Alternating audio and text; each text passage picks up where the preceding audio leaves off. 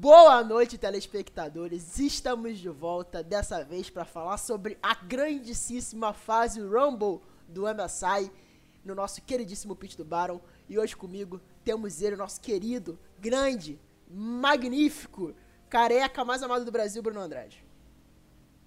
Oi, boa noite a todos, boa noite pro Podela, boa noite pro nosso convidado. Então é isso, né? Já queria começar esse podcast aí falando que eu fui o único que cravei que a Cloud9 não iria para os playoffs. E realmente aconteceu. Uma atuação pífia daqueles que falam que é o melhor jogador do Ocidente. Então, se esse é o melhor, imagine o segundo melhor. Boa noite. E também temos ele, nosso querido cover não oficial de um morador residente da Bahia, Gabriel Podela. Brunão, não, eu senti a sua indireta, mas eu não vou responder, não irei cair em tentação. É, o diabo joga assim, mas a gente não cai. É, boa noite, Brunão, boa noite, Caio, boa noite ao nosso convidado, importantíssimo. E vamos falar desse hexagonal aí que foi bastante divertido, tivemos ótimos jogos, Med e RNG foram, jogar, foram dois jogaços. É, os dois jogos entre Cloud9 e Dawn foram divertidos, então vamos falar aí depois. E eu acho que pela primeira vez em alguns meses a gente não dá spoiler para quem tá ouvindo em áudio no, no, na nossa live. Então temos aqui para todo mundo que já tá vendo aqui na live, grande coach da Fúria, Wizard Kira. Olá, galera. Tipo, não coach, né? Beleza, mas sou, sou aí o scouter e o responsável pelos dados na Fúria. Certo. É, boa noite é, aos meus amigos aqui, Brunão, Caio e, Podela. Fico muito agradecido pelo convite e vamos falar sobre esse Rumble Stage, uh, como o Bruno, o Bruno falou, ele, ele acertou a Cloud9 e também já era uma, uma equipe que eu estava ali de olho que ia ter dificuldades, é, é, tanto nas estatísticas já diziam isso, o, apesar do PEX ter tido uma boa atuação na fase de grupos, é, não, não foi suficiente para ser tipo, os melhores, né? E também não era o suficiente para poder fazer frente a equipes mais fortes com que eles jogaram na, na fase de grupos. E antes de dar início aos trabalhos, de fato, para a gente falar dessa grande fase de Rumble do MSI, óbvio, temos que começar com o nosso ad da nossa patrocinadora da Rivali. Não se esqueça de usar o nosso link na Rivali, o nosso cupom Pitch do Baron 100. Rivali.com.br Pitch do Baron também, você usando o nosso link, usando o nosso cupom, você vai estar ajudando muito a gente a evoluir trazer um conteúdo cada vez melhor para o nosso podcast e ainda participar do nosso queridíssimo sorteio da camisa oficial do CBLOL. Então usem lá o link, participem, façam qualquer depósito via Pix. É, que vocês vão estar participando, mandando comprovante pra gente da, do nosso queridíssimo sorteio. E não aposte em suas casas, como a gente sempre fala aqui. Se você é maior de 18 anos e você quer apostar, não aposte em sua casa, aposte com, com apenas com dinheiro de brincadeira. E também, muito importante, escorreguem vossos primes na nossa live. Já temos nossos primes liberados, já temos inscrições liberadas. Então você quer, que quer dar o prime, que quer dar o sub normal. Uh, o sub ainda não está na, na, nas novas regras de região da Twitch, mas em breve estará. Mas deixem seus vossos primes, vossas subscrições, que vão estar ajudando muito a gente a também trazer um conteúdo cada vez melhor aqui no nosso podcast, além de desbloquear conteúdos exclusivos para os subs que já já a gente vai começar a ter assim que a gente começar a ter um número legal de subs aqui no nosso canal. Bom, fazendo os dois ads obrigatórios, é, a gente vai falar do grande Rumble do MSI, é, que contou com a participação de todas as equipes que já eram cotadas para participarem, né? Tirando a Pentanet, que foi a grande surpresa do torneio e vai continuar sendo a grande surpresa do torneio. Eu acho que nesse Rumble Stage, tirando, tirando a pífia eliminação da Cloud9, é, deu basicamente a lógica. Então a gente tem aí a RNG, a DA1, a MED e a PSG Telon classificada para a próxima fase, no qual a DA1 vai enfrentar a MED e a RNG vai enfrentar a PSG Talon. Lembrando que a foi uma escolha da DA1. A DA1 escolheu é, enfrentar a MED e deixar o PSG para a RNG, no qual não sei se eles consideraram mais forte ou por estilo de jogo, é, escolheram a Mad Lions. Bom, é, o que que, começando pelo Brunão, o que que vocês têm a falar no geral aí sobre esse Rumble, sobre a eliminação da Cloud9, sobre a única vitória da Pentanet nesse Rumble, que eu confesso achei que não ia vir, mas veio, e a Pentanet aí provavelmente levando aí, herdando dois, dois seeds, né, se é ao que, ao que dá a entender, que vão dar, levar dois seeds pro próximo Mundial, com essa ótima participação nesse MSI, e surpreendente participação no MSI, diga-se de passagem. Assim, é, para mim, se for levar em consideração, acho que os quatro times que passaram é, para os playoffs, na minha opinião, eram os quatro, os quatro melhores times. Até então, os quatro melhores times que. Os quatro times que apresentaram melhores, melhores gameplay, melhor estilo de jogo é, na fase de grupos. Confesso que, para minha, minha surpresa, eu achei que a RNG ia terminar em primeiro. Eu acho que a RNG teve uns problemas contra contra a Mad, contra a Cloud9 que eu não entendi a maneira que, que eles jogaram. Não sei se eles estavam querendo, tipo, trazer, colocar alguma coisa acho que de diferente, não sei se foi um pouco de, de é, desrespeito, mas enfim, eu, eu achei que eles iam. Porque o estilo de jogo que eles estavam apresentando era, obviamente, que era um grupo com Pentanet Wall, que é um grupo é, extremamente fácil, né, em, em relação a nível de jogo. Mas eu achei que eles iam continuar, tipo, vencendo todo mundo. É, o, o Gala, para mim. O, Gala, para mim, ele teve é, atuações muito boas nesse normal stage. Eu acho que o, o Shell Top, ele jogou muito, muito bem também. O Ming, acho que é um suporte muito bom. Então, acho.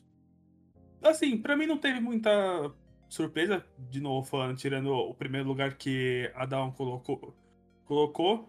E eu tô ansioso aí para ver esse playoffs, porque eu acho que a RNG contra, contra a PSGT vai ser um, um jogo muito, muito bom pra gente ver. E eu espero aí que novamente seja uma final de LPL contra a LCK, porque eu gosto, eu gosto de ver quando essas duas regiões quase se matam aí em Summoners Rift pra brigar pra ver quem é a melhor região, porque de fato hoje eu acho que. É um negócio que eu já comentei no, meu Twitter, eu não lembro se eu comentei aqui, mas eu acho que é, esse ano, principalmente, talvez está caminhando de novo para ter um ano onde o, o LoL Oriental, acho que ele vai se sobressair ao, às, às outras regiões. Inclusive, é, o Wildcard eu acho isso também. Então, vamos ver, vamos ver o que vai acon acontecer. Sobre os outros times, é, rapidinho, acho que a PSGT. Eu achei que quem ia jogar pela PSG ia ser o Unified, só que o Dogo continuou com a vaga. Eu achei que ele jogou tipo, muito bem. Eu acho que ele continuou com, com um nível muito alto. E sobre a. E sobre a Mad, eu, eu continuo falando que o Humanoid é. Eu gosto muito desse cara. Eu, eu tô achando cada vez a Mad jogar. Eu acho que ele é muito bom. Eu acho que ele tá fazendo um, um trabalho muito bom. Eu acho que o, o ele olha quando ele essa experiência é, internacional que ele está tendo, eu acho que ele vai crescer mais ainda. Eu acho que tudo que ele está aprendendo a fazer nesse MSI tá, tá muito bom já. Então, em um geral, eu, eu gostei bastante é, sobre o que vi. Tirando os drafts do Coach Miff aí, que com todo respeito, não dá, velho. Não dá. Aquele, aquele jogo que eles perderam lá Aquele jogo que eles perderam lá pra, lá pra, pra que eles deram, tipo, Senna TK e Victor pros caras, tipo, aquilo ali foi. Cara, aquilo ali foi, foi ridículo. Então. Então é isso, eu achei que foi um bom Rumble Stage aí. Eu acho que. Tô bem animado pro que pode ser apresentado aí pros playoffs. É, vou tentar falar mais do aspecto coletivo, porque no aspecto individual o Kira tem as estatísticas, então pode abordar melhor em contextos individuais sobre os jogadores, matchups e coisas do gênero.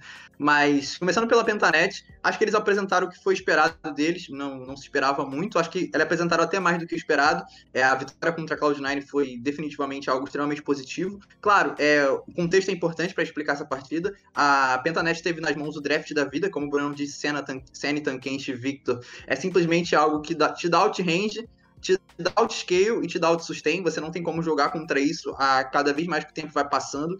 Então foi um jogo onde a, a Pentanet teve um draft muito favorável para conseguir vencer a Cloud9 e, e, e, diferente da na posição da Cloud9, a Cloud9 tinha pouco range para lidar contra a composição da, da, da Pentanet, então era muito difícil para cada momento que o jogo se estendia, a Cloud9 tentar, é, é, tentar embates frente a frente, ou seja, front to front contra a equipe da Pentanet.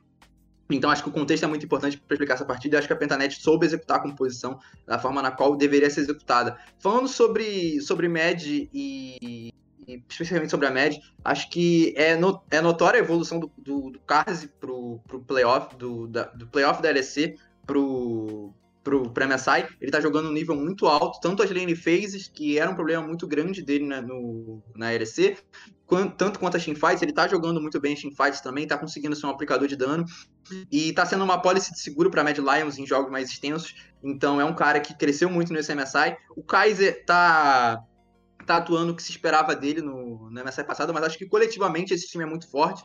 É, é, as ideias de luta da, da equipe é, é são muito consistentes. O Ryu e, o Humanoid estão jogando muito bem juntos. É, a partida contra, contra a RNG é um exemplo muito claro disso.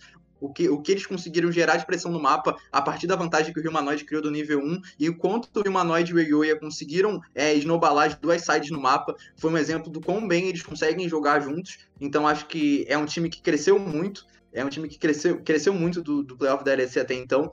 E o único ponto, o único ponto negativo acho que é o desempenho do Armut. É, tá um pouco abaixo, mas acho que o Kira pode falar um pouco melhor. E no geral, acho que a RNG sofreu um pouco quando as equipes entenderam como como neutralizar a parte do jogo. Acho que controlar o early game é muito importante para jogar contra a RNG. Você não pode deixá-los é, com um early game muito forte, porque eles transferem pressão para o mapa de forma muito fácil, e quando eles conseguem transferir a pressão, eles conseguem gerar muitas zonas de, de ataque no mapa, e é muito difícil você lidar contra isso. Então as equipes que conseguiram vencer RNG, conseguiram ter um early game melhor, foi o caso da, da, da, da Mad, com nível 1 muito forte, a defesa do nível 1 muito forte, eles conseguiram defender o nível 1 da RNG com controle, controle de ward do Crying. É, a, a PSG Talon, quando venceu, também foi implacável no early game. Adão fez um early game mais controlável, mas não deu controlado, mas não deu tanta vantagem assim a RNG. Então acho que vencer a RNG é, é muito do controle do early game. Acho que as equipes foram entendendo isso ao decorrer do, do acontecimento do MSI. E acho que Adão evoluiu, evoluiu bastante. O Barry teve um primeiro turno de, de, de, hexagonal péssimo. Acho que no segundo ele melhorou bastante. Showmaker tá tendo uma atuação digna de MVP. E acho que se a bot lane da, da Dam evoluir do, do, do hexagonal pro playoff, é um time praticamente imbatível. Mas enfim. É, o... Como o Podela falou, posso falar muito facilmente aqui do, do que tá de destrinchar cada jogador estatisticamente. E a Pentanet ela surpreendeu todo mundo mais por conta do eu acho que teve esse draft aí, mas acho que a Pentanet foi mais por demérito. Lembra assim, tipo, eu não tô falando de do que eu acho assim do, dos jogadores, tá? Mas eu acho que, assim, estatisticamente foi mais demérito da outras, das outras equipes de, de ganhar os jogos do que mérito propriamente da, da Pentanet de ganhar esses jogos. Então eu acho que é uma equipe que estatisticamente ela não bate de frente nem com equipes brasileiras, assim, se a gente for fazer uma, um pequeno uma pequeno comparativo de é, de estatística nerfando os dados, né, de acordo com regiões, minors e tal, eu consigo chegar à conclusão de que eles não conseguem bater de frente nem com as equipes brasileiras. Então, é, eu acredito que a Petanet entrou muito numa vibe tipo de sorte ali, tipo, ah, pegou a wall no pior momento e ganhou os jogos e aí tipo ali era eles ou a wall. Então não tinha para onde ir, entendeu? E aí eu acredito que foi, foi facilitando a vida deles aí. E aí foi uma jogada de sorte e, e também drafts muito bons. Apresentaram drafts de um nível é, muito melhor do que outras regiões. Por exemplo, a, a né? que é uma região major. Então, é, essa, essa questão dos drafts também é, não existe mais hoje em dia. Tipo, meta ele tá tão, ele tá tão forte, é, a diferença de draft, que não existe você entregar um draft perfeito na mão do outro time e ele não vai ter capacidade de ganhar. É, se o time está jogando Rumble Stage de MSI é porque eles sabem executar alguma coisa. Então, é, a Pentanet caiu muito nessa, nesse quesito. E, e falando de, de, estatísticas, né, como eu falei, eles, eles não conseguem, principalmente a estatística de 10 minutos de jogo, é, praticamente todas as linhas são abaixo de de 10. Né? Vamos fazer uma nota de 0 a 100. Praticamente todas as lanes deles é, dos 10 minutos são abaixo de 10. Então, isso, isso mostra que são jogadores que não conhecem, não, não, que não conhecem, mas que não conseguem minimamente jogar o early game setado, tipo, todo bonitinho uh, do início de jogo. É, sobre uh, o que você estava falando da, da RNG, É, o Gala, eu acho que é o melhor Carry do mundo atualmente. Não sei se alguém discorda disso. Tipo, em, em, dados, ele é, ele é insano e, e, as, e, a gente assistindo a gameplay dele, a gente consegue também ver características que a gente vê que outros não fariam. Tipo, é, aquele flash que ele fez contra o Barry de 7 é, tem um tempo de resposta que nem jogador de, de CS tem. Então é uma coisa, tipo, bizarra o, o tanto que ele joga. Mas a gente também tem que colocar muito mérito aí pro Dogo, que tem as estatísticas, tipo, muito, mas muito próximas do Galo. Inclusive, o Dogo tem é, momentos em que ele é melhor que o Galo, tem estatística que ele é melhor que o Galo, por exemplo, tipo, no acumular, é, acumular recurso no final de jogo, o Dogo ainda consegue pegar mais recursos do que o Galo, e ele também tem um farm melhor do que o Galo. E, e é, é questão assim, os dois têm um farm perfeito e o do Dogo é além do perfeito, né? E, isso mostra que um moleque de 17 anos, de uma região que a gente considera ela, sei lá, meio minor, meio major, tipo, nunca se decide qual, qual que é o dessa região, e, e ele é o, o segundo colocado, né? Jogou na equipe que, que perdeu e foi emprestado para a PSG. E eu, eu, acho que muito por conta dele ter encaixado muito bem, acho que a PSG não fez questão de levar o Unified, que seria um trabalho maior, o Dogo já estava treinando e estava sendo muito, estava indo muito bem nos treinos. Então, esse moleque é um cara que a gente tem que ficar de olho, que ele pode acabar indo para uma Major aí. Não, não descartaria que ele fosse para é, se a minha teoria de que a LCK e a LPL usam muito estatística, eles vão estar muito de olho no Doug. É, quanto ao Kazi, tudo que o Padela falou é verdade. É, a melhoria dele pro, da LEC para o MSI foi insana. Ele era um jogador que, na LEC, além dele ter uma lane phase fraca, ele também não estava sendo muito. Ele não estava causando muito dano, ele não estava ele não estava lutando bem, não estava participando das, dos abates, mesmo a equipe ganhando. Então, é uma evolução muito grande para o MSI, que é um que a gente considera mais difícil, mas eu não diria assim tão mais difícil, porque para mim a LEC tem uma das melhores botlanes do mundo. São os melhores postos do mundo. E você jogar na LEC e jogar o MSI, você pega botlanes que não são tão boas por exemplo, Ghost Tiberium não estão tão bem igual botlanes da, da, da LEC em estatísticas. Então, eu acredito que é muito mais difícil você jogar o ano inteiro a fase regular toda da LEC, botlane, do que você jogar o MSI. Então, obviamente, vai se sobressair as características dele que não se sobressaíram na LEC. Então, cabe a ele tipo, manter esse nível que ele conseguiu atingir no MSI, corrigir, quando ele voltar para a LEC, né, e, e, manter também esse, esse nível que ele está jogando nos playoffs. Mas em relação aos playoffs, eu, eu não tenho dúvidas de que a Down vem muito forte. É, vocês falaram dos tops, né, né falamos do, do, do Armut. O, os tops estão. Eu vou, vou pegar assim: se eu pegar a minha chave, que eu uso para poder determinar quem está jogando bem ou não, os tops não estão chegando no nível da chave tirando o Khan, nenhum outro top está chegando no nível que as minhas chaves determinam. Então, isso quer dizer o quê? Que ou o meta está muito excluindo a topside, né? o meta está meio que ignorando a atuação do top, ou a atuação do top não está sendo influência suficiente para poder fazer alguma coisa no jogo, ou que esses jogadores estão realmente deixando a desejar em alguns determinados picks. É, pelo Khan ter jogado muitos jogos de weak side, e de, e de Sion. Eu acho que é mais a, a, performance mesmo desses jogadores individuais não está tão boa, porque o Khan tem é, alcançado as chaves, tem feito participações incríveis, mesmo jogando weak side. É, é a melhor lane phase do by far, né? melhor lane phase by far do, do campeonato.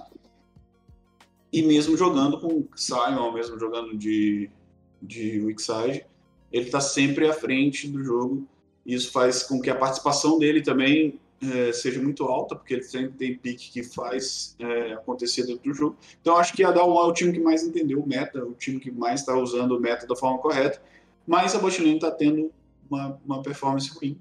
A botlane não está performando tão bem, a gente viu que o Barry não está tão bem, pode estar afetando um pouco a gameplay do Ghost, mas eu vi também jogadas do Ghost que não foram tão boas, não foram é, as melhores as decisões a se tomadas. Então, eu acredito que a diferença vai estar ali na, na bot lane, entre a midline e eles. E, e eu acho que o Khan, o Canyon e o Showmaker são os disparados melhores em estatísticas. Disparado não, porque o Showmaker e o, e o Manoid estão bem próximos. O Manoid, inclusive, tem uma participação de abate maior. Não, não, é o contrário. Ele tem um pouquinho menor participação de abate. E, e um pouquinho menor também o dano. Mas é. Não, o Humanoid é, é contrário. O Showmaker participa mais e o Humanoid dá um pouco mais de dano. Então, eles acabam se equalizando ali nas notas por causa disso.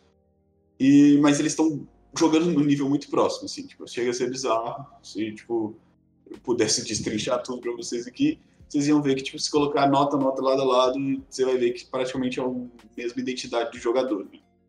Isso mostra que uh, o Humanoid entendeu muito mais do que os outros midlaners do Ocidente é, como jogar esse meta. Eu não vou falar, tipo, como jogar o jogo, mas como jogar esse meta, ele tá, tipo, bem, bem tranquilo nisso.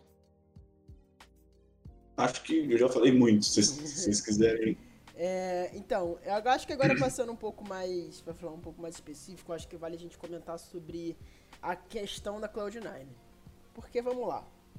É, no último podcast, que a gente trouxe a Lágolas aqui, uh, tanto eu quanto a Lágolas é, colocamos a média fora do, do, do, dos playoffs, né?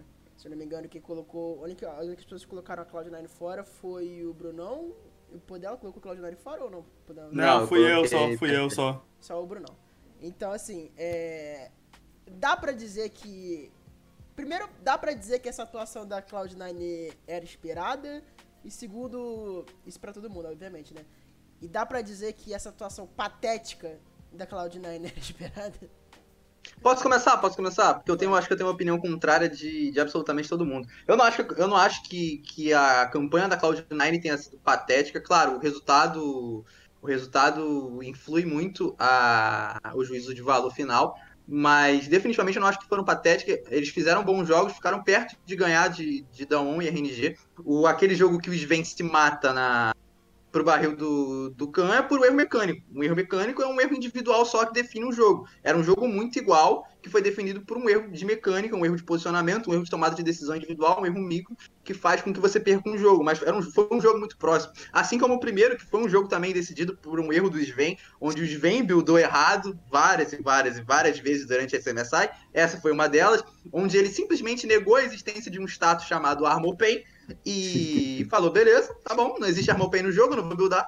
E isso fez com que ele não conseguisse dar dano no jogo durante muito tempo. E quando ele fez o Armor Pain, ele começou a dar dano, mas aí ele tomou o outscale da cena, e o outscale da cena e Syndra, o outrange é gigantesco, então ficou muito difícil de jogar. Mas se ele tivesse feito o Armor Pain de segundo item, possivelmente a Cloud9 teria conseguido aplicar mais dano e vencer aquela partida. Então foram erros micros que fizeram a Cloud9 perder para Dawn Cara, a Dawn executou melhor esse primeiro jogo que eu tô citando. Acho que as composições eram muito iguais, mas além do erro de build, acho que teve uma interpretação da Dawn de como lidar com aquele jogo durante a partida muito boa e que, que eles tiveram e conseguiram arrumar. Mas foi, foi um jogo próximo. Além disso, o primeiro jogo contra a RNG também foi próximo. Foi uma chamada, uma tomada de decisão genial do Xiaohu de aquele, forçar aquele backdoor pela side. A Cloud9 tinha conseguido dar o scale, tinha, tinha conseguido é, o pico de força dele na, no jogo, que era utilizar o Malfit e o, o Perks com dois itens, o Sven com dois itens, eles estavam conseguindo é, vencer as teamfights front to front com os engages do, do Vulcan, mais é, a sequência do, do Field. O Field que fez um ótimo, é, fez um ótimo MSI para que se esperava dele, para ser sincero. É, enfim, aí o Xiaohu tomou uma decisão genial e venceu a partida. É um backdoor que não, não foi uma decisão só do Xiaohu, foi uma decisão genial coletiva da, da RNG. Então, eu acho falar, que isso é, é, bem explícito na, nas estatísticas também, entendeu? Porque eu também não acho que a, a C9 fez uma campanha péssima. Inclusive, o Flood teve um, uma, uma melhoria tipo, absurda nesse MSI. Ele jogou muito melhor do que ele jogou LCS. É, eu acho que foi não só erro individual, como é, diminuição de, de draft também, acho. Acho que tem é, decisões draft, de draft também. Obviamente, quando você vai avaliar players, você não quer colocar ele numa situação onde os drafts são inferior do outro time, ou muito inferior. Então, é, é até difícil você é, dar notas em jogos que alguns drafts da F9, porque foi complexo. E o PEC sempre, e o PEC sempre estava numa situação onde ele não conseguia fazer muita coisa. Tipo, você pode pegar todos os jogos, e foi o reflexo disso o status dele. Tipo, a lane phase dele foi a pior do campeonato. Inclusive foi pior que a do Chess. Então, é, é, é, uma coisa que tipo, o, seu, o, seu, o seu melhor jogador da liga, da sua liga, não conseguir jogar nenhum jogo, nem os primeiros 10 minutos dele, como que ele vai conseguir ganhar o jogo? Então é, é, eu acho que aquele jogo de Kindred, inclusive mid, é uma síntese disso, porque além do pique, eu não sei como é que funciona o pique, pelo jeito era um pique, é, é um pique que ele vinha treinando na solo kiwi, acho que era uma Sim. escolha dele em si, só que a tomada de decisão da Cloud9 naquele jogo fez com que o jogo fosse péssimo, porque eles decidiram é, lutar pelos dois Scuttles, o primeiro Scuttle eles jogaram correto, só que o commit pro segundo Scuttle foi ruim, porque o Vulcan não cruzou o mapa, porque se ele cruzasse o mapa, o Sven ia ficar é, sozinho. Ele tinha pressão completa, ele... dava pra ter cruzado o mapa 100%. Então assim, foi, é, dava pra ele ter cruzado o mapa, os Sven, os Sven era uma Kalista, tudo bem, a Kalista atrás no early game, a Kalista atrás no early game é algo ruim, mas era algo que dava para compensar depois, se a Cloud9 se organizasse para transferir a pressão para baixo, colocar o Sven na frente de novo. O Vulcan decidiu não cruzar o mapa e isso fez com que a, a Cloud9 perdesse o 3v3 em cima, porque não tem como ganhar 3v3 de Lucian no Rio, de 3v3 de Lucian e Lucian e o Di no Rio contra, uhum. sei lá, uhum. Kindred e Morgana, se eu não estou enganado, era, era a escolha da Cloud9. Então, então, assim, é, foram decisões ruins que colocaram a Cloud9 em, em, situações ruins. Mas eu não acho que a campanha da Cloud9 tenha sido ruim. Acho que eles fizeram bons jogos, eles tiveram é, uma evolução em alguns jogadores. O, o Field, como, como foi dito por mim pelo que evoluiu bastante. Acho que o Blapper fez um, uma final, um final de campeonato interessante. Aquele jogo de vôlei dele foi bem, foi bem ok. Tudo bem que ele, ele fez um PF meio tease, assim, é, mas jogou bem, foi um bom jogo. Ele conseguiu condicionar as rotas da Cloud9 a vencer.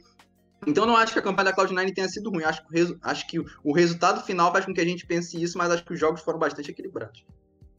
Acho. O, o Blava, inclusive, foi um do segundo melhor em status da, do campeonato, então, de, dessa fase, né? Se, se, juntar a primeira fase, ele foi muito mal. Porque os, as notas dele da primeira fase foram muito baixas. Mas nessa fase ele teve notas ok, foi o segundo melhor. E, e eu acho que o Blab ele é gigantesco, é um jogador gigantesco. Na LCS ele praticamente passava por cima de todo mundo. Só que ele encontrou dificuldade aqui. Então ele foi jogar contra outros junglers e, e ele encontrou um pouco de dificuldade de jogar aqui.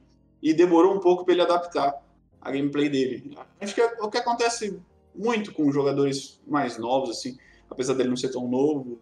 Acho que ele é ainda novo, né? É a estreia internacional dele, né? Apesar dele sim, jogar sim, muito tempo, é a estreia internacional. Exatamente. Estreia internacional dele. E o que aconteceu também com o Carioca. Nos primeiros jogos ele foi jogando bem, bem dificuldade, muita dificuldade para ele jogar e depois ele encontrou um caminho.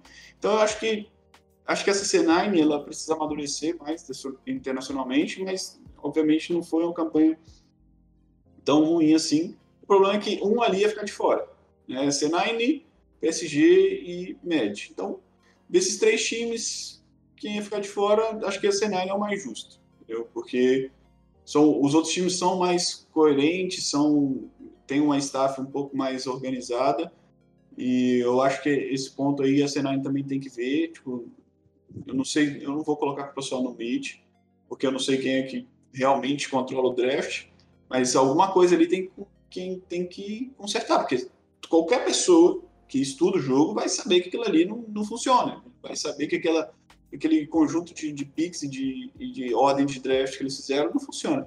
Então, eu acho que vai ter essas mudanças aí no cenário do próximo split. É.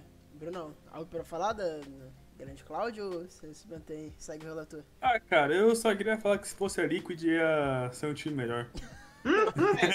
não, eu não, eu não duvido. A Liquid tem é, jogadores individualmente melhores, sim. Eu acho que eles evoluíam muito melhor nessa, nesse campeonato. É, cara, eu só, cara, eu só acho que, tipo assim, é.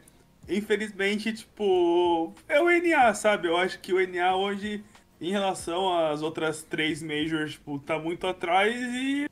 Infelizmente, até o Perks tá pagando o, o, o preço disso, sabe? Tipo, se ele tivesse sei lá, não necessariamente, tipo, em uma é, G2 e tal, mas não tenho certeza que se ele tivesse um time europeu e se ele tivesse nesse MSI, tipo, mediante ao nível de jogo, as coisas que a Europa é, apresenta, o Perk seria um jogador, tipo, 100, talvez 100 vezes melhor do que ele foi nesse MSI, sabe?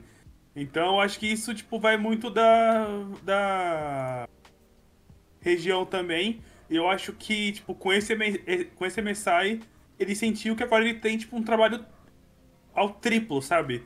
Porque ele tem que melhorar, tipo, não só a C9, mas, tipo, infelizmente, agora ele tá carregando, tipo, um posto onde ele vai ter que melhorar, tipo, uma... Um, tipo, um país inteiro. Uma, uma região, região inteira. inteira. É, então, uma região inteira. Ele tá com esse posto e, tipo... E vamos ver como que vai ser essa é, segunda etapa, porque, tipo... Assim, se, se trouxer a quantidade de, de importe que trouxe aí, trouxe Perks, trouxe Core JJ, aí foi atrás de uns europeus. Então, tipo, a aposta do NA é Worlds. Tipo, chegar numa semi, tentar, tipo, milagrosamente, tipo, chegar numa final, mas assim, eu acho que passa pela. O, o, o que a Cloud9 apresentou nesse MSI é um reflexo do que a região NA é a gente tem que lembrar que o NA também fez apostas de segundo split, né? A não, sim, sim, não, sim, isso aí eu, eu concordo. Investiram... Tirando, tirando, a Cloud9 e a Liquid, que foram realmente tipo, os times que fizeram é, a final, é, todos os outros times estão tipo, apostando muito em. Até jogador de é, Oceania, que levou muita gente para dar experiência lá pro cenário. Sim. O Academy deles lá, que estão juntando, tipo, time de faculdade e tal, então estão revelando os times. Mas assim, eles vão, eles vão ter um trabalho e vamos ver como, como que vai ser, né? E eu vou deixar meu hot take aqui, aproveitar já que tá longe do Words, já vou falar isso aqui agora, para não falar que eu falei perto. Se o Abedag encaixar no Chiefs, é, o NA vai ter três representantes muito fortes no Worlds. Claro, o Santorin tem que jogar, o Santorin tem que jogar pela Liga. O Santorin não jogar, não tem jogo. Mas se o Santorin jogar e o Abedag encaixar no 100 Chiefs, o NA vai ter, vai ter três representantes muito fortes no Worlds. Concordo. Fiquem salvos é, e não... clipem nesse momento. É, e, e, não isso, eu acho que também pode ser que o que esses jogadores pegarem experiência aqui é, voltem para jogar na Oceania, né? Que vai ter dois spots. E co como é que fica a cabeça do jogador assim, assim eu vou jogar um World se eu voltar para minha região, entendeu? Eu, eu, só não sei em questão de dinheiro, assim. É, mas é, é. A Riot destruiu lá, né? Então a gente não sabe como que tá o investimento lá.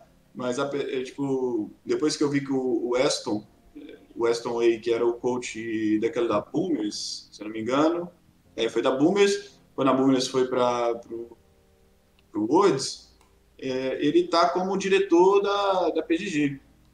Ele tá como o diretor de, de esportes da PGG. Então, esse cara, ele sabe o caminho da, das coisas. Entendeu? Não é a primeira vez que ele bota um time na, numa região internacional e não é a primeira vez que ele coloca uma equipe boa, assim, tipo, jogadores inteligentes e ele trazendo jogadores completamente só da solo kill, o que sobrou lá. Então eu, eu acho que pode ser que essa região venha a ter um pouco mais de atenção agora de novo. Se esse cara pegar a cabeça lá, se, se eu fosse a Riot pegar esse cara, coloca de cabeça lá e, e deixa ele tocar as coisas lá, porque tem, tem potencial, né? Tem, tipo, não, tem, tem material. Mas assim, que roteiro incrível pra Oceania nesse MSI, né?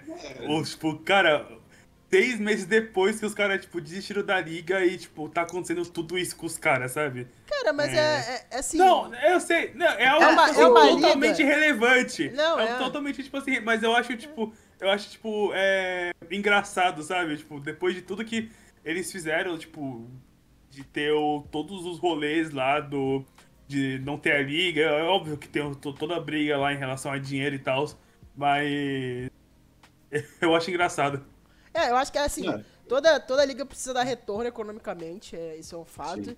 É, é, óbvio que a gente, a gente sabe que os números da, da, da Oceania eram muito baixos na, na liga local, os números tanto de live quanto de com, nas redes sociais, é, é retweets e tudo que vinha é, da, da, da, liga não era baixo, o consumo das pessoas na Oceania para League of Legends era baixo, mas era uma liga com desenvolvimento muito bom, é, jogadores muito bons, não à toa a, a, Riot criou essa regra que para mim foi uma canetada, porque é uma regra que não existia em nenhum lugar do mundo e eles inventaram essa regra para favorecer o NA é, e criar um contraponto que eles Sim, iam sim. literalmente destruir uma liga.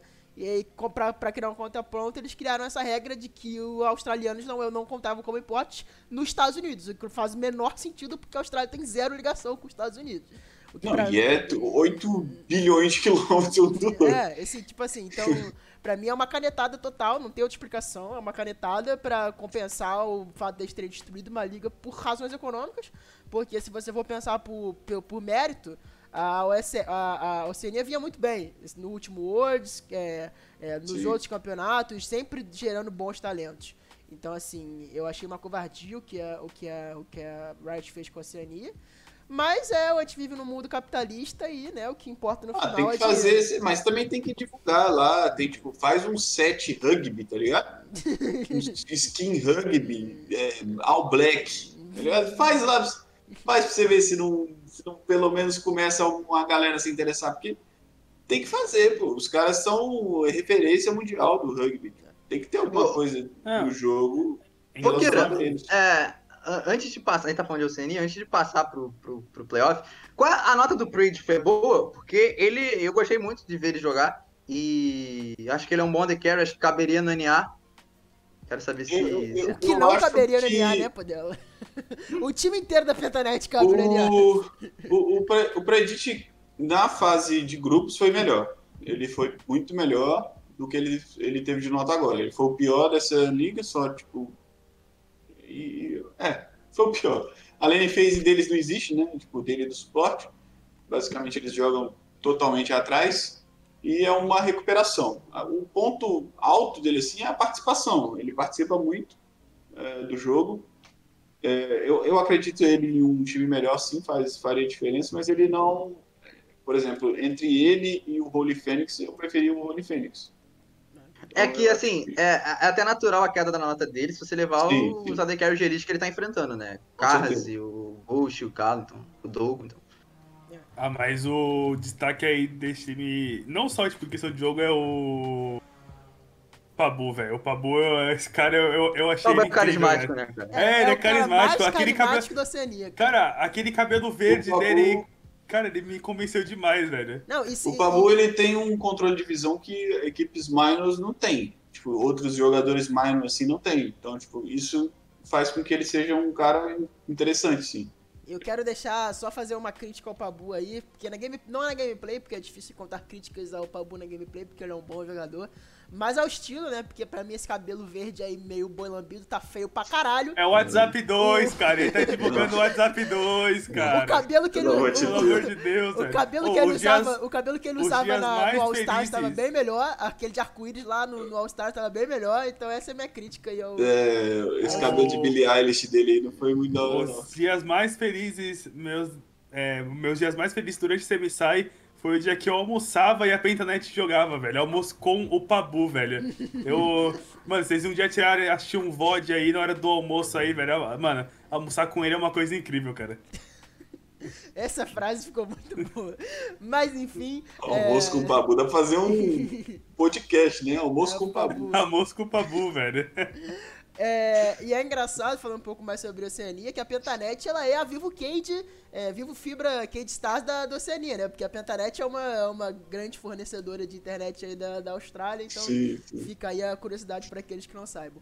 É, bom, é, Pentanet à parte, mas não deixa de englobar a Pentanet. E, eh, a gente teve essa discussão no último podcast. Eu vou trazer. Não é uma discussão, mas é uma curiosidade. Eh, e queria debater um pouco mais com vocês, igual a gente debateu no programa passado também, é, em relação às vagas do Mundial, né? Ainda não foi oficializado pela Riot, eu acho. eh, se de fato a Oceania vai ficar com, com os dois com as dois spots no, no próximo Worlds. Mas na minha visão seria o mais justo, como eu falei no podcast, pipipopopó. Mas o que, que você acha aí, Kira? Eu acho que agora que você tá aqui no podcast, eu acho que sua, sua, sua contribuição é muito bem-vinda em relação a esse, esse assunto. Eu, eu, eu, não, eu não compreendi o que, que você. Não, em relação. Sobre, sobre... Se é A justo, em se é justo a Oceania ter duas vagas no Mundial, Ah, tá. tenha. Não, eu, eu acho completamente. Eu acho completamente injusto. É o que eu falei. É, se eles vão ter duas vagas, a galera vai ter que descer de volta, né? Senão vão colocar uma equipe muito fraca, que é a segunda colocada, não, não é uma equipe que teria nem chance aqui no, no, no MSI. Então eu acho que é um pouco injusto sim, porque o grupo deles foi desfalcado. Provavelmente quem passaria seria o time da é, VCS. VCS, né? É, seria o time do Vietnã, quase, tipo, tenho quase certeza que seria. E, e fica ruim, porque se você, você já tem uma região que já mandou uma equipe fraca, e o segundo lugar nem conseguiria competir aqui, provavelmente. Então, você ter duas vagas, teria que descer a galera de volta, teria que voltar a galera lá que foi para o NA, teria que investir mais, teria que colocar mais jogadores. É, assim, pode acontecer dos caras, tipo, sei lá, fazer um puta trabalho, igual eu falei, o Weston chegar e juntar a galera, ó, tipo, vamos fazer um puta trabalho aqui, jogadores da solo kill vão começar a fazer um, um interno aqui começar a fomentar a própria região, né? Se eles se unirem para fomentar a própria região, pode ser que aconteça de, de sair alguma outra segunda equipe que consiga fazer alguma coisa. Mas é, eu acho injusto, sim. Eu acho que o Japão merece muito mais, muito mais que a ter outra equipe. Eu não sei se eles já têm, né? Acho que não, né?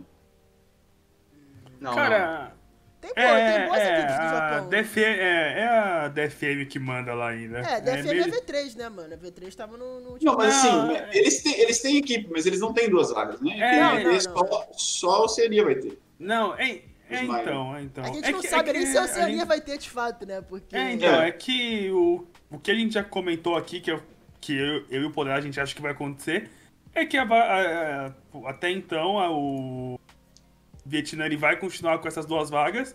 Aí vai depender deles se eles vão querer, tipo, jogar ou não Worlds. Aí acho que a Riot vai ter que se virar a partir, tipo, de hoje já, né? Porque. Estão, já... Não tem como saber se eles vão jogar ou não.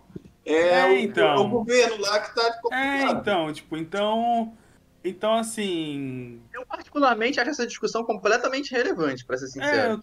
É, é eu acho praticamente irrelevante. Porque a gente não sabe o que vai acontecer no futuro, Sim, não sabe nem então... qual critério a Riot vai usar, então pra mim é indiferente. Por, porque assim, se for o critério, tipo, que eles estão usando, tipo, das últimas quatro. Dos últimos quatro é, camps, né? Que eles estão fazendo isso, é o Vietnã que vai, vai continuar com a vaga, mesmo eles não jogando os dois últimos. É, mas eu não entendi muito bem aquele critério daquela tabela que saiu lá do, do cara da, do mexicano lá. Acho que aquela tabela é muito é Aquele cara era Rioter, pô. Aquele cara é, só fez então, a tabela levando em conta o... É, é mas aquele... Os últimos campeonatos. Não, é, mas aquele critério... Não tem muito critério. Ele botou que como se, se o Vietnã tivesse... Não, na real o critério dele é interno. Ele só mostra ali a, a, mostragem Sim. só. É. O critério é. é interno. Ele não vai revelar qual é o critério que ele usa. É. é tipo, é tipo eu falar como é que eu chego nas minhas notas. Não Sim. posso. É. Você vai, você vai mostrar as notas só. É, é isso, vai dar ferramenta pro inimigo aí, não tem como. Né? É, então. Posso. Mas, enfim. mas é. Mas eu acho que é bem relevante sim. Acho que a gente tem que esperar a Riot. Acho que a Riot vai decidir. Tipo, quem viu sabe, pô. Tipo, os caras não têm nível assim para jogar um internacional é, de, de, forma decente. Tipo, tá, ganhou da UOL, mas assim, a UOL, a LCL tá capengando, pô. A LCL tá sendo destruída. É, a LCL tá no mesmo caminho que o da, que o da Oceania. já vira o Masters agora. É, então, tipo. Infelizmente a gente tá tendo, tipo, uns problemas aí em relação a, a minors que pode ainda mais, tipo, prejudicar lá na frente, na hora de formar o Worlds. Então. Sim, sim. Então é, é que é, é, complicado porque a gente tá vivendo num mundo hoje de muita, tipo, é, incerteza, sabe? Então. Assim, tipo, é, é meio complicado mesmo falar algo. Partindo agora para o que interessa, que é as grandíssimas semifinais desse MSI, que já estão definidas, né? Temos aí, na próxima sexta-feira, mais conhecido como Depois de Amanhã, uh, a RNG enfrentando a PSG Talon às 10 horas da manhã. E no domingo temos, desculpa, no domingo não, no sábado, temos a da Um Kia enfrentando a Mad Lions também às 10 horas da manhã. E aí logo após no domingo temos a grande final do MSI às 10 horas da manhã. É, eu não entendi por que a equipe que ficou em primeiro lugar vai jogar mais perto da final, mas tudo bem. Eu acho que deveria ser o contrário, né? Se não me engano, não tava Mas- tendo umas discussões em relação a isso? Tipo, eu- eu- no- é, é- é bom, eu, eu vi que teve, mas eu não sei se de fato mudou. Porque tem gente que acha bom, tem gente que acha ruim. Então, Não, é, eu acho que não, era, eu acho que não era nem isso, era em relação ao. ao, ao um erro Ah, de tradu- um erro de tradução. entendi, entendi. Mais é, o, tempo, erro- o erro né, de de- tradução, o erro de tradução que teve lá nas regras em coreano, da Riot, tipo, teve um monte de coisa rolando aí. Acho que quem escolhesse jogava depois, alguma coisa assim, né? É, alguma coisa assim, que eles estavam, tipo. É, é meio ruim mesmo que foi o primeiro jogar em depois, porque tem mais tempo de estudar, né? O outro time. Mas Enfim, assim, concordo contigo, mas tem o que tem pra um lado tem pra outro, né? Não é Sim, definitivamente uma vantagem. Sim. Bom, já passando agora para semifinais, que eu quero que vocês analisem aí e digam sobre cada confronto, começando entre RNG e PSG Talon, só pra quem tá falando no chat aí, eu não, não é que eu tô com cabelo grande não, mas é porque meu cabelo tá bagunçado. Vai, Bruno. Ah, tá. É, vamos lá. Cara, eu. Falando sobre é, RNG e, e PSG pr- primeiro, eu tô muito curioso pra ver como que a, a PSG vai se portar durante a. Durante, é, durante não. é, Durante a série contra a, a RNG, porque eu quero principalmente ver o confronto de, do Dogo contra o Gala. Eu acho que vai ser um confronto muito interessante pra gente ver como que eles vão jogar. é, primeiro, como eles vão jogar esse primeiro jogo, né? E depois a, a adaptação deles é, durante a série. Se eles vão ficar na- na- nas coisas que estão aparecendo mesmo, tipo Tristana, Kaisa, é, Varus, ou se durante a série vai ter algum, al- algum campeão que vai surgir aí vai poder é, fazer o, o bot diff aí. Eu também eu também quero ver muito como que o River ele vai se portar contra o Wei. Eu acho que o, o River ele teve momentos muito bons, mas eu, te, eu acho que ele teve momentos não ruins, mas eu acho que ele ficou tipo na média. Então eu quero ver como que eles como que ele, ele vai se portar, como que vai ser a decisão dos dois junglers em relação ao, ao, ao ajudar o time. Se a RNG vai, vai fazer o Wei jogar através do, do bot. E se ele fizer isso, como que o River ele vai conseguir se, se portar em relação a isso, pra ver se vai deixar o Dogo numa lane mais suave. Se eles vão tentar jogar é, é, pro Maple ou pro, pro Hanabi. Então acho que é uma série muito boa de se ass- assistir. E a Dawon contra a Mad Lions, eu tô mais ansioso pra ver como que a Mad Lions vai se portar, tipo, é, perante a Dawon. Eu acho que a Mad Lions. Assim, eu não sei se tem, tipo, em questão de individual ou algum, algum campeão da Mad que tá jogando em questões é, individuais melhores do que a, o da Dawn. Mas é o humanoide contra o Showmaker, né? Até então, tipo, um- dois midlaners muito bons que a gente tá tendo. E. Assim, eu. Eu acho que em questões individuais vão ser muito boas.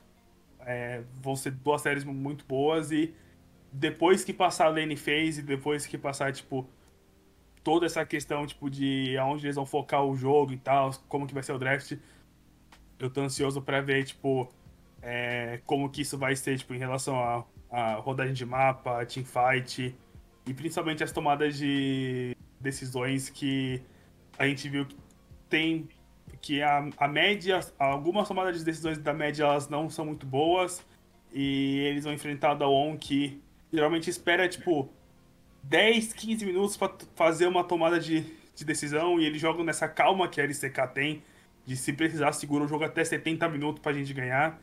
Então, vão ser duas séries legais, vão ser duas séries legais e já da, da PSG contra a RNG eu tô esperando pancadaria desde o level 1 e 60 kills em 20 minutos. É, tô, ah, não, tô, tô falando, tô, tô, né? Pensei que tinha caído aqui. Não, É, sobre. Eu vou começar com PSG. eh, PSG não, é Mad e Damwon primeiro, porque eu acho que é uma série com diversos fatores interessantes. Primeiro, os jogos entre Mad e Damwon, a Damwon dominou desde o primeiro minuto. E a Mad jogou muito bem atrás dos dois jogos, mas eles nunca conseguiam o ponto de virada deles, que é encontrar uma luta 5 contra 5 para eles conseguirem virar, porque Adam 1 em todos os momentos deu a void, simplesmente ignorou essa possibilidade de luta, essa condição de luta da, da Mad e jogou muito bem controle de side lane, controle de divisão ao redor da jungle e jogou em torno do pick-off. E a Mad é um time que joga muito bem atrás, consegue se defender bastante, mas eles precisam puxar um gatilho para definir o jogo e a Adam não deu esse gatilho para Mad. Então esse contexto do mid game é bastante interessante. É, em relação aos níveis iniciais, o, a, a Mad precisa tomar muito cuidado com o nível 1. Os times que jogaram nível 1 em cima do Oryuya conseguiram negar muito do early game da Mad, então a Mad precisa tomar cuidado com o V1 e também precisa tomar cuidado com a bot lane. Eu acho que a bot lane vai ser um foco muito grande da série, porque o Ghost e o Barry precisam, precisam melhorar e o Kaiser e o, e o Kars vêm sendo fatores fundamentais para as vitórias da, da, da, Mad, da Mad Lions, então acho que a bot lane vai ser um ponto interessante, o nível 1 também, e essa questão de como a Dão foge das lutas contra a Mad, como, e como bem a Mad joga atrás e consegue puxar o gatilho para encontrar a luta, vai ser um fator importante do, da série. E sobre o Maná de Showmaker, acho que a Dão vai ter que gastar um ban em Lucian, é, não tem como deixar o Lucian aberto. Acho que o Showmaker não é tão bom quanto o com, quanto o Humanoid é. Acho que o Humanoid é o melhor jogador de Lucian do torneio ao lado do Xiaohu, então é, as equipes precisam tomar cuidado, eu acho que a Lucian vai ser permaban. Acho que também eles vão gastar um ban em Rumble. Acho que o Eru é o melhor jogador de Rumble do campeonato. Então não tem como deixar Lucian e Rumble abertos. Acho que eles vão gastar um ban. Acho que eles não vão buscar a trade de Morgana e Rumble ou, ou Rumble e o. Acho que eles vão preferir gastar o ban e, de, e decidir colocar o Eru escolher entre Morgana e, e o. Agora, sobre PSG e RNG, cara, é trocação de soco, né? PSG jogou. Os jogos que a PSG jogou muito bem contra, contra a RNG, eles controlaram o early game. No jogo que eles não conseguiram controlar tão bem o early game, o PSG deu uma. O PSG deu uma quebrada, a, médico, a RNG conseguiu tomar as decisões com tranquilidade e conseguir lidar com o que a PSG pro, pro, propôs no mapa.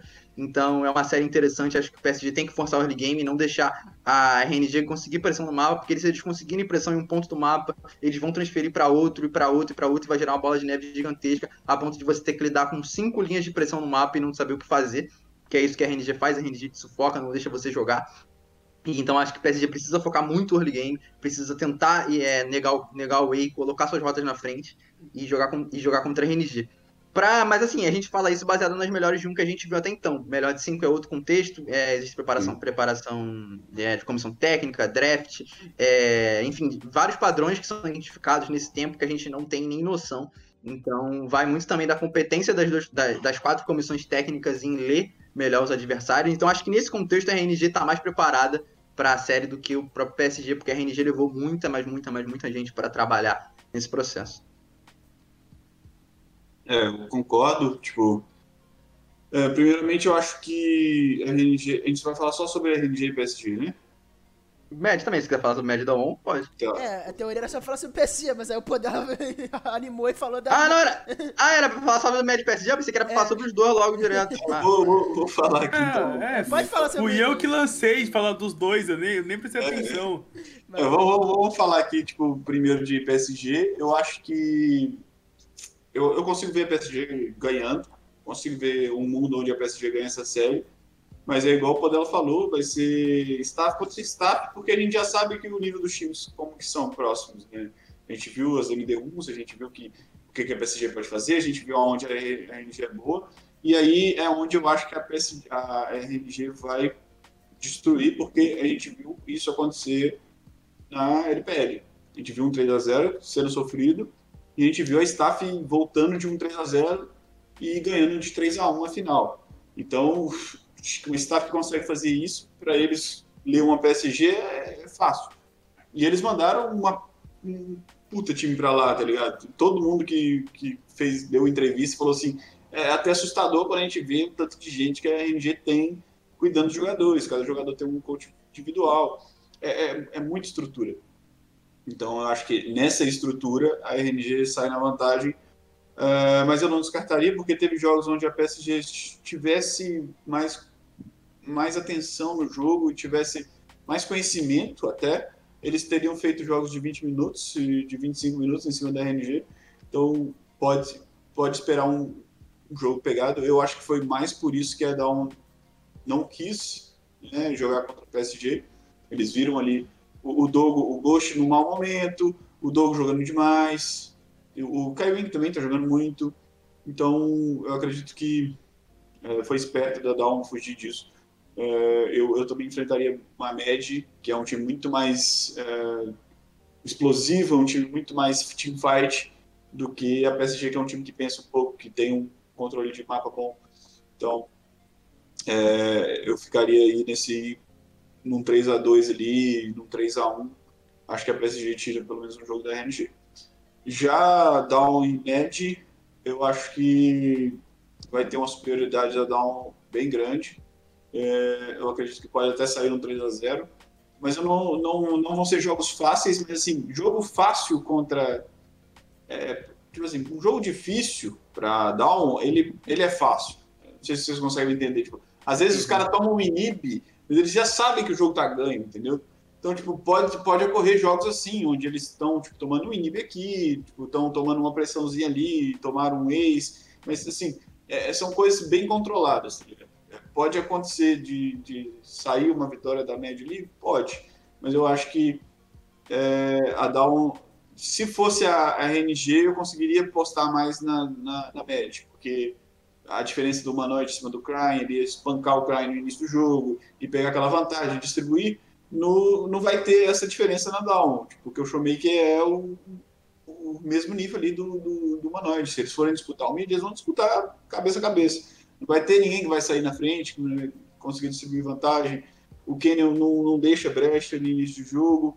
O, o Eliolio, que gosta muito de fazer um tease aqui, um tease ali, é, vai ter a bot lane para explorar, mas é, eu acredito que o, o, o, trabalho que vão fazer no Barry e no Ghost vai, vai ser um trabalho de meio que de não deixar eles tão desconfortáveis, vão, vão fazer picks confortáveis e eu acho que vai dificultar muito para a Med poder conseguir ganhar deles. É, eu acho que a Med só ganha da, da ON se o Manoel e o Caso tiverem realmente atuações internacionais assim, tipo, muito grandes, né? Porque é, são os dois que estão puxando agora o time para é, o dano do time, que estão puxando o time para frente.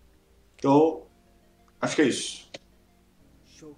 Bom, para finalizar agora o nosso podcast, como sobrou um, um tempinho a mais para finalizar o nosso podcast, quem quiser mandar alguma perguntinha no chat pra gente responder em relação ao MSI aí, falem que agora eu vou comentar um assunto que ficou muito, muito, muito em trending tops nessa semana por conta de um furo oficial da Base Rush sobre um grande jogador da história do League of Legends vindo para o, para o Brasil, o grande Diamond Proxy é, no qual, para fel felicidade de muitos, como Bruno Andrade, como Juanito e como Kisuki aí, que estão em, em, em pavoroso com a chegada do, do, do, do, do homem, que eu acho que muita gente fala que já tá aposentado e etc, etc e tal, mas eu acho que o cara tem muita lenha para queimar aqui no Brasil.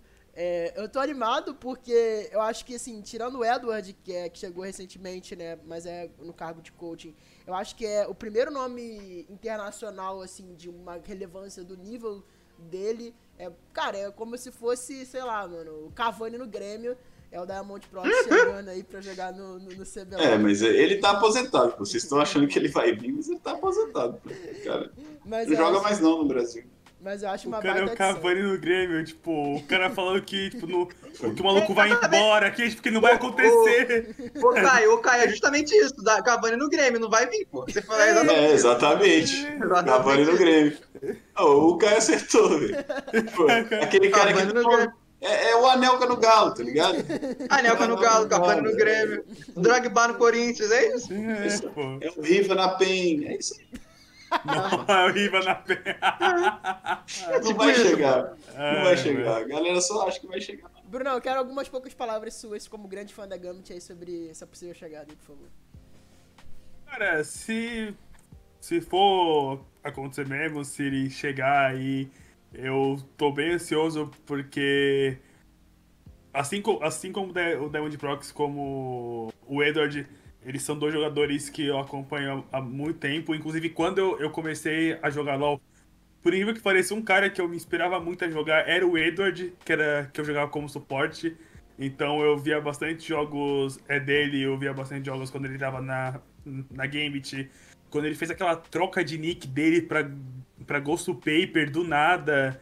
Então. Cara, eu tô. Eu tô eu eu tô ansioso, velho. Eu tô ansioso. Eu quero ver como que vai ser o desempenho do, do Diamond Prox. É, principalmente em relação aos junglers, aos junglers é, brasileiros, sabe? Eu acho que nesse último split, assim, tipo. Com todo respeito, mas acho que o tanto o Ryan quanto o. Era o, o Esquito da Fúria, se eu não tô enganado? Era o... Esquito, esquito, esquito, esquito. Tanto a Fúria, tanto o Weiser quanto o Esquito. É, não lembro se teve outro jungler estrangeiro. Teve agora? Frost Strike, Frost É, Strike. Não, Então. o da Fúria era o follow, o Skito era o top. Ah, Ah, tá, não, é verdade, é, o follow. Tipo, tanto follow, enfim, First Strike, o Ryan, eu não acho que esses caras, tipo, é, por serem junglers é, de fora e tal, eu não acho que eles trouxeram, tipo, é, tanto do trabalho pra quem tava jogando aqui já. Eles não são Então. considerados importes, né? Tipo, a galera fala que são importes, mas assim, o salário deles é o mesmo dos jogadores brasileiros. Então, uhum, esses jogadores, eles são jogadores que estão na nossa região, basicamente. Eles jogam aqui. uhum. Então, é, não são considerados importes, apesar da galera considerar.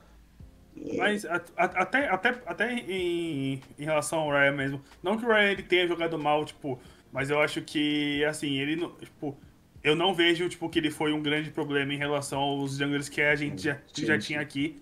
Então, se o Diamond Prox for chegar, se ele for jogar mesmo, eu espero que ele que ele traga é, esse- que ele traga esse todo o conhecimento em relação a jungler, a, a jungle que ele tem, é, essa facilidade de jogar em determinados metas que ele tem. Eu quero de verdade que ele chegue aqui e ele cause problema para nossa região, porque geralmente quando vem alguém de fora, eu espero muito que a contratação da de- tipo, do jungler, do ADC, enfim, do, geralmente desse importe, eu realmente eu quero ver ele jogando bem aqui, porque porque assim, se for pra contratar, tipo, às vezes um, um cara e ele chegar aqui e jogar, tipo, no mesmo nível ou pior do que o que a gente tem, é mais fácil continuar com, com o que a gente tem. Tipo, pelo menos a minha visão em relação ao importe é isso, tipo, ou pra gastar, tipo, tudo que você quer gastar pra, pra trazer um cara, esse cara ele tem que chegar aqui e fu, esse cara tem que chegar aqui e jo- e jogar bem e fazer apresentações me- melhor do que os, os que a gente tem. E eu espero que o Diamond Prox faça isso. trabalho- é, respeito esse trabalho do Luiz, mas furo, não faço análise com base em furo.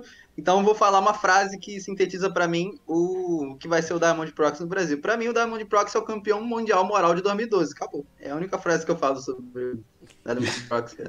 é é- o campeão de- mundial moral de De furo, 2012. não é o Se Podela? ele, joga, se ele jogasse aqui, também acho que poderia ser. O Você Podela- gosta de furo, o não Podela- é? O Podela é contra o Podela. furo, ele é contra o furo. Ele não comenta sobre o furos aqui no, no programa. Não comento, não comento. Ah, a única coisa. É, o, ah, o poder ele, ele tá cheio de dado em casa. Isso eu sei. Ele tem, dado, ele tem dado em casa. Traz as perguntas do chat aí, cara. As perguntas do chat aí, cara. Não, não, não. Vamos, vamos, vamos encerrar aqui o programa, que a gente já falou besteira demais nesse final. Então é isso, pessoal. Muito obrigado pra quem acompanhou até aqui. É, esse podcast que foi muito legal de fazer, falando sobre a Rumble Stage do MSI. É, não se deixem de inscrever no nosso, no nosso canal no YouTube, nas nossas plataformas. ah, também, obviamente, no, no- na- usar o nosso link na Rivali. E também é, participar do nosso sorteio que a gente está realizando em parceria junto com a Rivali. Bom, Brunão, Podela, muito obrigado pela participação de sempre. Coach Kira, muito obrigado pela sua participação. Foi um prazer enorme receber Gente. você aqui. Ah, bom, como a gente já faz por padrão em todo podcast, começando pelo Brunão, deixem seus recadinhos e seus jabás finais aí pra, pra gente finalizar o podcast. Ai, irmão, tchau. Já ouviu demais minha voz. Não, pelo amor de Deus. Só avisar que aí tem dois podcasts garantidos aí, que um é o. É o da final do MSI aí. E o segundo vai ser. Provavelmente a gente com um convidado aqui analisando os times. Até porque a ja- a janela fechou. A Riot já recebeu, tipo, de todos os 12 a 15 jogadores lá que tem que mandar pra eles, então. Acho que essa semana aí eles já devem estar soltando a lista do pessoal que vai jogar o, o CBLOL e. Sim, provavelmente sexta-feira costuma ser, ou segunda-feira. que vem. É, é, então, tipo, geralmente é porque. É, é porque, tipo, geralmente de. Do primeiro pro segundo split não muda muito, então, tipo, é até mais suave eles analisar, tipo, tudo. É. A gente tem que É. mandar, tipo, nome, um monte de documento lá e tal, então. Então acho que daqui a pouco tá aí e você já tem pelo menos mais dois programas garantidos aí, né? Porque vai que o Caio e o Poderem briguem aí e a gente não. E o podcast ele se encerra, né? Não, não, mas podcast toda semana, mesmo que não tenha tema, mas terá tema. Temos dois temas garantidos para as próximas duas Se semanas. precisar, tem o Masters aí de Valorant vindo. Se precisar, é jogo Riot, Vai, todo é jogo. Riot. Não, é não, da- Sacizão, É, sacizão. o Sacizão, velho. É o Careca Day, velho. Eu já falei, cara. É o Careca Day. O Careca Com Day tá esse vindo jogo aí, da cara. Riot eu não me envolvo. Com esse jogo da Riot eu não me envolvo. Vou, vou logo falar, não vou falar muito. Boa noite. Muito obrigado pelo Kira por estar aqui. Muito obrigado, Brunão, pelo, pela presença de sempre. Muito obrigado, Caio. Se você ouviu até aqui, você é um herói. É, use o link da, da River, participe do sorteio do Pitch do Baron. É, deixa o sub aí, seu Prime aí. Dê para nós. E é isso. É, também não vou falar muito. Quem quiser me seguir nas redes sociais é Vincent Kira Coach. É, eu coloco ali é, no chat para vocês. E é isso. Muito obrigado pelo convite. É, quem quiser saber mais de estatística é só me acompanhar. E quem for aí aspirante a estatístico pode me procurar na DM. Tipo, eu sempre estou agregando aí o pessoal que que trabalha com estatística, principalmente pessoas formadas em física Tem a e Dynamo também, né? em matemática, exatamente. Tem a Dynamo, Pode, né, pode falar que aí também. a, a é o pessoal que eu apoio é, no cenário aí que tem a galera lá que trabalha com estatística. É, e é isso. É, a Dynamo, eu não sei o arroba da Dynamo direito, mas eu acho que é Dynamo, Dinamo Scout, eu acho. Isso. Isso. É, é, só, só falar uma coisa aqui pro Kira. Se ele for ensinar algo pra alguém, por favor, não ensine eles o suporte, tá? Ah, pelo amor Ah. de Deus. Esquece isso aí. Tá maluco. Esse Esse aí, esporte tem Maia. história. Ah, Esse é, ó. história. Primeiro, foi o Bero que inventou, não fui eu. E segundo, e segundo era uma tática usável, velho. Era- fazia muito sentido. Meu jungle pegar counter jungle e não tem como. Mas assim, é aquele negócio, se funcionasse, eu era um deus? Virou meme. Valeu aí, guys. Obrigado pelo convite e até mais aí. Gente que agradece. Valeu, pessoal. Até a próxima. Até o próximo episódio. Até semana que vem. Tchau, tchau.